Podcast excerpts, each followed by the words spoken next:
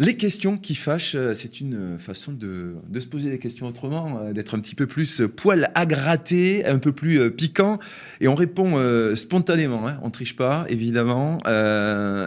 première question qui fâche, face aux enjeux économiques et climatiques actuels, des industriels aux artisans, est-ce que tout le secteur du BTP joue le jeu? Non.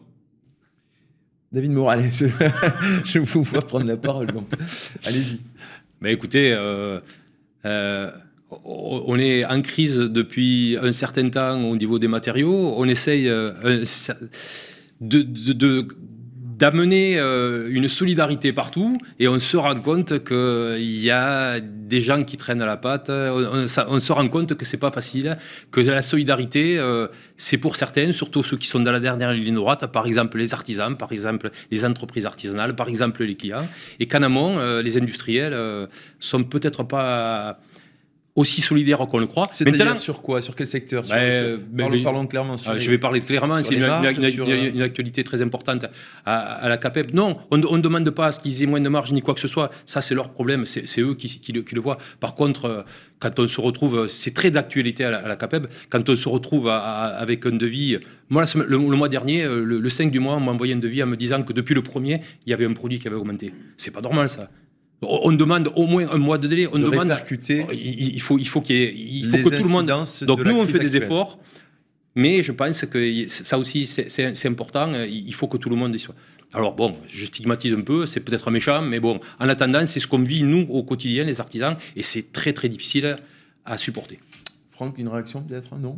Pas forcément? Non, pas forcément là-dessus. Pas forcément dessus. Euh, est-ce que vous, justement, au quotidien, Elvani, vous avez l'impression que euh, quelle que soit euh, la typologie euh, des intervenants, des chantiers que vous avez pu côtoyer, ou, vous parlez, j'imagine, avec certains de vos camarades, est-ce que vous avez l'impression que tout le monde met le curseur au même endroit concernant les enjeux climatiques? Oui, de mon côté, je vois que le côté climatique, environnemental, dans les entreprises, c'est considéré? Oui, c'est considéré. Même dans la plupart des appels d'offres, on a beaucoup un quota où il faut respecter l'environnement. Et voilà, c'est quelque chose que même si les entreprises ne voulaient pas jouer le jeu, il y a beaucoup de clients qui commencent à en imposer. Donc, tu es obligé de se soumettre à ces, à ces règles de l'environnement par euh, le mémoire environnemental. Il y a la réglementation et effectivement euh, les clients euh, qui, qui le souhaitent. Deuxième question qui fâche, justement dans l'objectif de 2050, il faut innover. Est-ce que l'artisanat est synonyme d'innovation aujourd'hui? Alors je ne pose pas la question à Elvanie parce qu'elle va elle va vous taquiner à nouveau Non, elle ne va pas me taquiner, mais je pense que dans, toutes les interventions que j'ai pu faire, dans tout ce que je vous ai énuméré, euh, on, voit que l'artisanat innove. En préparant cette émission, vous me donniez un exemple euh, très concret sur notamment l'artisanat, c'est aussi la fabrication sur un territoire de pièces particulières, d'outils particuliers. Et on a effectivement euh, des, des artisans qui sont à la pointe de l'innovation. Des exemples? Allez-y. Des exemples euh, des, collègues euh, charpentiers qui, jusqu'à maintenant, faisaient des charpentes. Maintenant qu'il y a de plus en plus de maisons où ça turboie, mais ils commencent à fabriquer dans leur atelier les, les, murs des, futures maisons. Il n'y a, pas que les grosses, grosses entreprises qui font ce genre de choses. Euh, eux, ils appellent ça de l'industrialisation. Nous, on, appelle ça du, du travail hors site.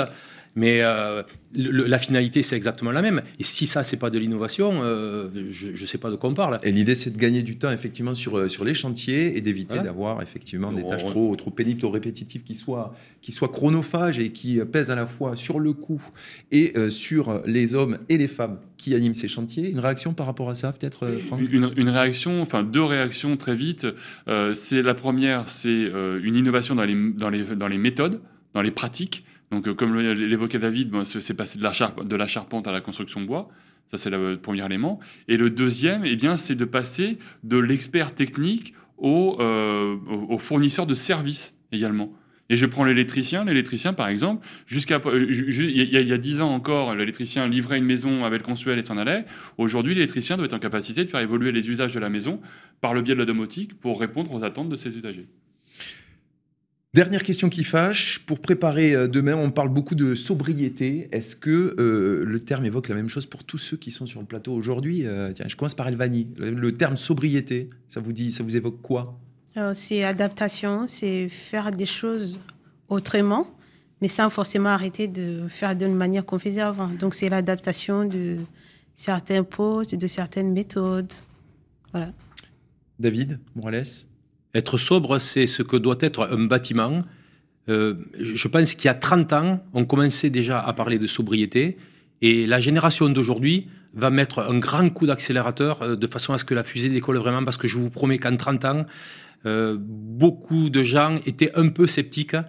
Et je pense que la génération d'aujourd'hui a vraiment toutes les billes. Et puis, ils ont compris. Eux, ils ont compris que ce qu'on disait depuis 30 ans un esprit de rénovation énergétique, il fallait absolument le faire parce que c'est très, très, très, très important. Donc pour les embarquer, il faut aussi euh, respecter euh, cette donnée, cette envie. Et puis, euh, de toute façon, c'est inévitable. Franck, on avance? On est d'accord? On passe pas à non, non, une quatrième question qui fâche. On passe tout de suite à vos questions, puisque vous le savez, vous pouvez poser vos questions avec cette partie qui arrive, les open questions.